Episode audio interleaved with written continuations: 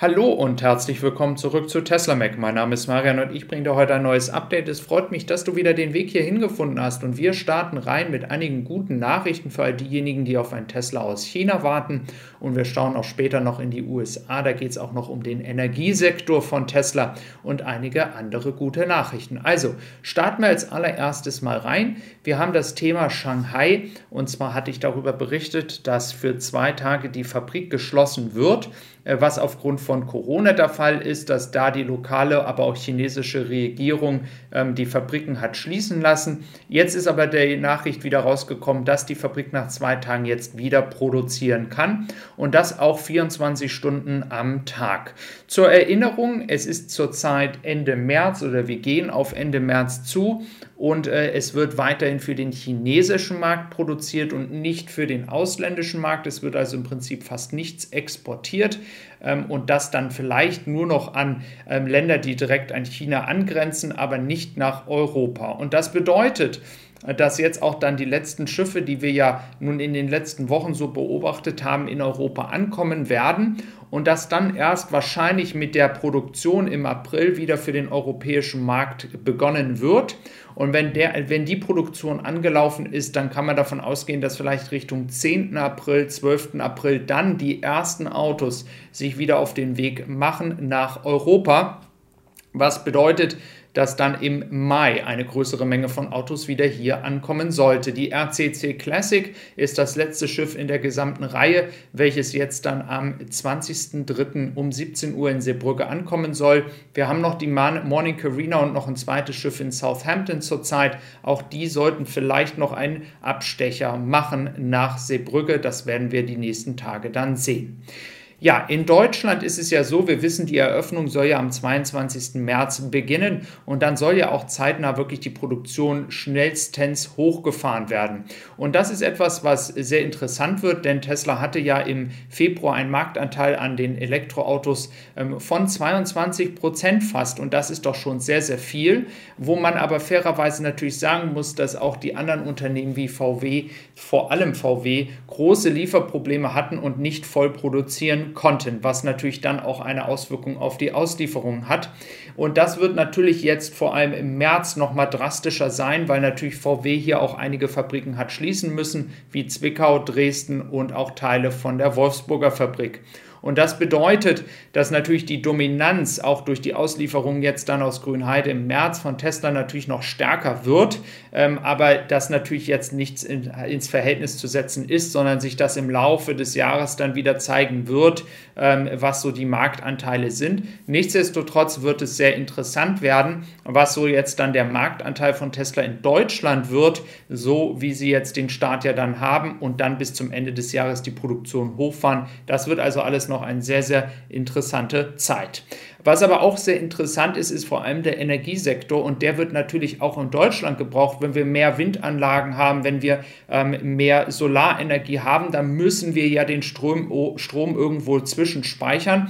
Und hier die Megapacks sind natürlich unter anderem, es gibt ja auch noch andere Anbieter, ähm, sind eine gute Alternative oder ein gutes Produkt dafür. Und es sind insgesamt im Wert von 420 Millionen Dollar Megapacks gesichtet worden hier in Nevada. Und dieser Markt wird gerne unterschätzt, aber er gilt als einer der Märkte, die sogar noch größer sind als der Autosektor. Und da werden wir noch in den nächsten Jahren sehr, sehr viel zu hören. Und vielleicht entscheidet sich auch Tesla hier auf diesem Gelände eine kleinere Fabrik, so wie in Kalifornien, für Megapacks zu machen. Es wäre für den europäischen Markt sicherlich interessant und es gäbe sicherlich auch genug Interessen im Megapack-Bereich. Was die Powerwalls betrifft, wird es sicherlich verschiedene Meinungen geben, ob die Powerwall von Tesla vom Preis-Leistungs-Verhältnis fair ist zu anderen Anbietern. Ähm, das lasse ich jetzt mal im Raum stehen. Dann haben wir noch den Masterplan von Tesla. Ja, ähm, trotz aller Probleme und aller Herausforderungen, die Tesla zurzeit in allen Bereichen, in denen sie sich bewegen hat, ist es so, dass Elon Musk ähm, weiterhin am nächsten Masterplan arbeitet, der natürlich nicht sofort in Erfüllung gehen soll, sondern natürlich für einen gewissen Zeitraum gilt. Über die nächsten fünf bis zehn Jahre gehe ich dann mal davon aus. Und viele Analysten gehen davon aus, dass Tesla hier auch in den Bereich Flugzeuge einsteigen wird. Sie haben die Technologien von SpaceX, die für ein Flugzeug helfen könnten. Sie haben die Technologie von Starlink, sie haben die Technologie von Tesla, können also alle Produkte, alle Technologien verbinden, um ein äh, elektrisches Flugzeug machbar zu machen, haben natürlich auch die Produktion der Batterien teilweise im Haus. Und das ist natürlich eine Situation, welches solch ein Produkt für Tesla interessant macht. Ob es dann umgesetzt wird und ob das noch zehn Jahre dauert, das ist dann mal dahingestellt. Aber schauen wir mal, was da so bekannt gegeben wird. Dann schauen wir noch nach Amerika und was ihr hier seht, ist der Anteil, der Marktanteil an Neuzulassungen von Elektroautos am Gesamtmarkt. Und äh, ja, es ist ein bisschen schockierend, aber auf der anderen Seite zeigt es auch, eine Fabrik wie in Texas macht schon Sinn. Eine so große Fabrik, theoretisch könnte Tesla noch drei weitere solche Fabriken in Amerika bauen um dann diesen Markt, der nach Elektroauto, der Elektroautos irgendwann braucht, zu bedienen. Und äh, Kalifornien ist ein gutes Beispiel, 35 Prozent. Texas kommt, hätte ich nie gedacht, dass dieser Staat ähm, weiter äh, voranschreitet als einige andere Staaten. Also Texas hier auch gut dabei und dann noch Florida. Aber alles, was da im Bereich zum Beispiel von South Dakota, Nebraska, Kansas, Oklahoma liegt und teilweise dann auch oben Montana, das sind alles Bundesstaaten, wo im Prinzip noch gar keine richtige äh, Infrastruktur da ist. Infrastruktur zwar von Tesla-Seite, aber allgemein einfach noch gar nicht ähm, diese Autos gekauft werden. Jeder weiß, dass das natürlich auch ein wenig mit der politischen Landschaft in ähm, Amerika zu tun hat. Das sind wirklich beinharte republikanische Bundesstaaten, auch wenn Texas auch einer ist. Und da wird nicht so gerne das Elektroauto ähm, gekauft. Aber sicherlich wird dieses sich im Rahmen der nächsten Jahre dann auch ändern.